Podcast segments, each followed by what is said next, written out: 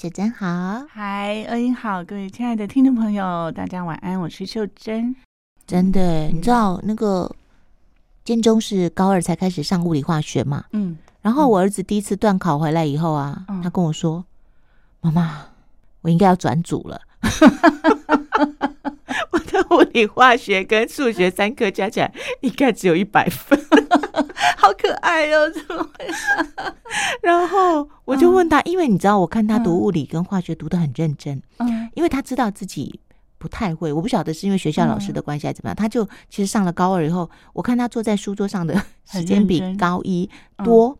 应该不得不啦，也可能也是高二老师的压力多嘛，小考多。然后第一次段考哦，把他给吓坏了。他说：“妈妈，这三科加起来我可能只有一百分。”然后他就说：“可是你知道，你知道我那个国文啊，嗯，同学都都觉得哀哀叫，因为嗯嗯很多很多他们学校的孩子可能国文不见得，对文科比较弱，对对，不见得那么好。又或者我有一些朋友的孩子国文都很弱。”然后就一直问说：“哎，那你儿子可不可以分享一下他国文怎么读的？”嗯，我儿子说：“妈妈，我跟你讲，这些哦，这没办法教，因为他读国文是看过他就有感觉。嗯，好哈。但是他说他的 物理这是天命所在啊，物理化学看过没感觉。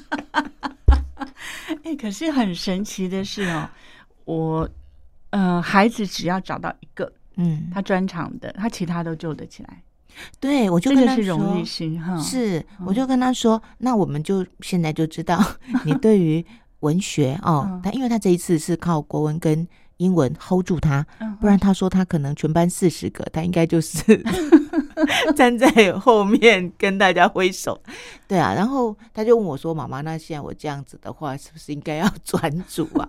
我就说：“那你就再试试看，因为也许只是刚开始嘛，对不对？对啊，哦。”真的是，嗯，哎、欸，你儿子跟我儿子差不多，嗯，我们在十八岁左右，好，就是我最近也一直在回想说，我们十八岁的时候有什么样子，我们是还记得的。我们十八岁，我们可能会觉得前途一片光明，或者十八岁我们曾曾经遭过什么挫折，我们觉得那是人生当中最最最艰难的，嗯。然后我我还要再分享一篇，好，这篇是我在全本书里面应该是最喜欢的一篇。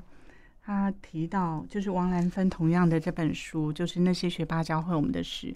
它里面提到一篇文章哦，就是呃写活着的那个小说原著创作者余华，然后他他写的第一篇叫做《十八岁出门远行》。这篇文章我们为什么会喜欢？就是他有谈到说，有一些孩子十八岁，他们选择去别的地方念书，嗯嗯，哈。然后有些人可能会担心十八岁可以做什么，嗯嗯，或者是十八岁适合一个人到异域去去打拼吗？他提到的这篇文章我，我我来分享一下好了，就是十八岁出门远行。他说呢。呃，这篇文章其实深受卡夫卡的影响，嗯哼，充满了意识流跟荒谬感。他这篇文章是在讲一个十八岁的青年决定去旅行，对于外面的世界，他善意又充满好奇，却在呢搭上一辆运送苹果的货车，惨遭车子抛锚，还有乡民抢夺的一连串意外。就他搭的这班车就就抛锚了。抛锚没关系，还一群人上来抢苹果，一样是建中的孩子的事情吗？呃，不是，不是，他是在谈十八岁的事情，所以这个就无关于无关于那个那个学校的孩子。对，但是在台湾吗？嗯，不是。OK，好，这是一篇文章。OK，好，然后他他说，呃，遇到了这样的事情呢，他说。呃，这个孩子呢，出自于高贵勇敢的心意，他帮忙阻止强盗，嗯，结果这个孩子被打得头破血流，然后最后呢，这个司司机呢选择袖手旁观，嗯，然后还冷冷的看着趴在地上的这个年轻人，十八岁的年轻人，然后对他冷冷一笑，还把他的行李抢走了，扬长而去。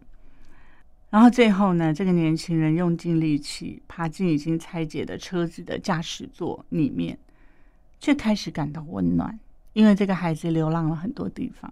这个孩子说什么？我一直一直在寻找旅店，没有想到旅店啊，你竟然在这里。这其实很有一点禅意。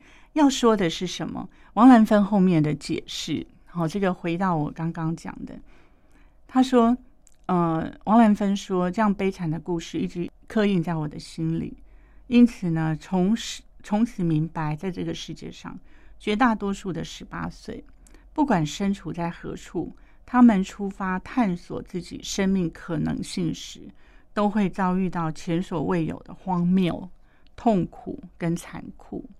但是现在回头去看，却比什么都希望这一切曾经可能可以发生在我远行的路上。祝福所有即将动身的十八岁，然后能够找到我是谁，为什么存在这个世界上的答案。好，就这样这样的这样的一段文字，其实要我们两个都是十八岁儿子的妈妈，嗯，好。然后儿子其实正在十八岁的路上，其实我们没有办法去猜想他们未来会遇到什么事情。嗯、是的，然后这样的一件事，天远看好像觉得很残忍，就是在十八岁遇到人生最不堪的、最现实的、最残酷的。可是为什么后来会想说，但愿这些事发生在我十八岁的时候？嗯、其实十八岁的跌倒不是真正的跌倒。嗯，好，所以即使现在。哪一刻不行又怎么样呢？是啊，哈，其实我们我们这边在讲，我们两个孩子其实都是学霸，嗯，好，这是我没有想到的骄傲。好，之前我没有设定会这样，可是当我接触到这群孩子的时候，我发现的确他们有变成学霸的理由。像我几次去学校日，哦，好特别哦，就是我之前任教的学校啊，那个。教官呐、啊，教导主任什么三令五申在前面，就全部的话都盯得满满的。几点要进教室啊？几点要打卡？几点要什么上传作业？一直叮咛。可是我在我儿子的学校没有哎。那天成年礼去结束了，十二点了，没有任何人说你们现在不能外出，不能什么，要赶快进教室，没有任何。就只是宣导一下，说今天活活动结束了，这样就 OK。然后我看到的孩子是，他们知道他们自己要干嘛，嗯嗯，他们完全知道我为什么需要你来指导我，就是我有我自己的想法。所以这本书里面也谈到很多建中的孩子，他们即使在考前，他都还是会跑三百公尺；即使在考前，北英语的孩子，他们都还是会做好他们的美术作品。这是一种对自己的负责。那这个我可以举证子，因为我的儿子他们是国高三嘛，嗯嗯，他们这两天二模哦，哦，第二次模拟考，这个在妈妈的眼里，其实以前的我，我会觉得好焦躁，因为模考马上排名就要出来了。可是现在放下了，因为我们让他们去选择他们的人生，让他们学着为他们的人生负责。当我们有这样的认知，其实那个心是非常安定的。你会相信说，这群孩子如果他愿意选择，他愿意负责，即使在这个地方跌倒了，他一定爬得起来。嗯、我们不要去帮忙，或者我们不要在他面对选择的时候，我们太急躁的告诉他说你要走哪里。嗯嗯。好，然后所以那一天他二模考完，第一天他二模考两天，第一天考完的时候回来就眼镜就破了。哦。他用一个 OK OK 泵，然后他那个眼镜其实是新的。那个什么镜框啊，眼镜就就破，我就问他说：“阿丽，安内今天可以考试？”他说：“可以啊，很很熟悉。”我就说：“那你可以告诉我是怎么回事？”他说：“我我这样子，我要说一下当时的情况。那个我们是八点读书读完，我们就去打篮球。他们现在就这样去打篮球，一批好朋友。他说这样子一个凶狠的球呢，朝着我直直的飞过来，我跳起来了。”眼镜来不及跳起来，所以眼镜就掉到地上，它就碎了，真是不争气啊！难怪他的那个会考，国中会考会六级分。我现在终于知道为什么他可以六级分 哦，我笑死了。那所以他那一天就我说：“那你明天呢？”他说明天这样子很好，他非常的安稳。我已经测试过了，所以他第二天的考试是这边贴一个 OK 棒，然后镜框也断了，就这样去考试，来不及再帮他配一支。来不及了哈，来不及啊！那一天刚好对，就来不及，Okay. 所以他们昨天就去处理这件事，嗯、就换了一个。嗯、然后我就回想说，我生命当中有没有学霸？有，我大学的隔壁班的班长、嗯、超恐怖的。他那时候他说他近视超过一千度啊，你大概就可以想象那个镜片有多厚啊。然后那个那个学霸 always 是第一名的。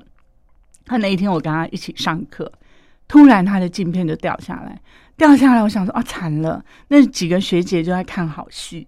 因为那个那个同学很受宠啊，他们就说：“哎，那这样一千多度没有镜片，他怎么上课？哦，他用燕尾夹 夹起来了，照样上课。那学姐那个态度就是打不死的蟑螂，真的太厉害了。可是你知道我，我看到这样的孩子，我就觉得哇，他人生没有什么困难的，真的能够应变，这种这种处变不惊的那个的那种能力很厉害耶。对，真的超猛的。就那一幕就在我。少女的脑海里，我就觉得学霸这些人真的不是普通人干的，好可爱，哦、对啊。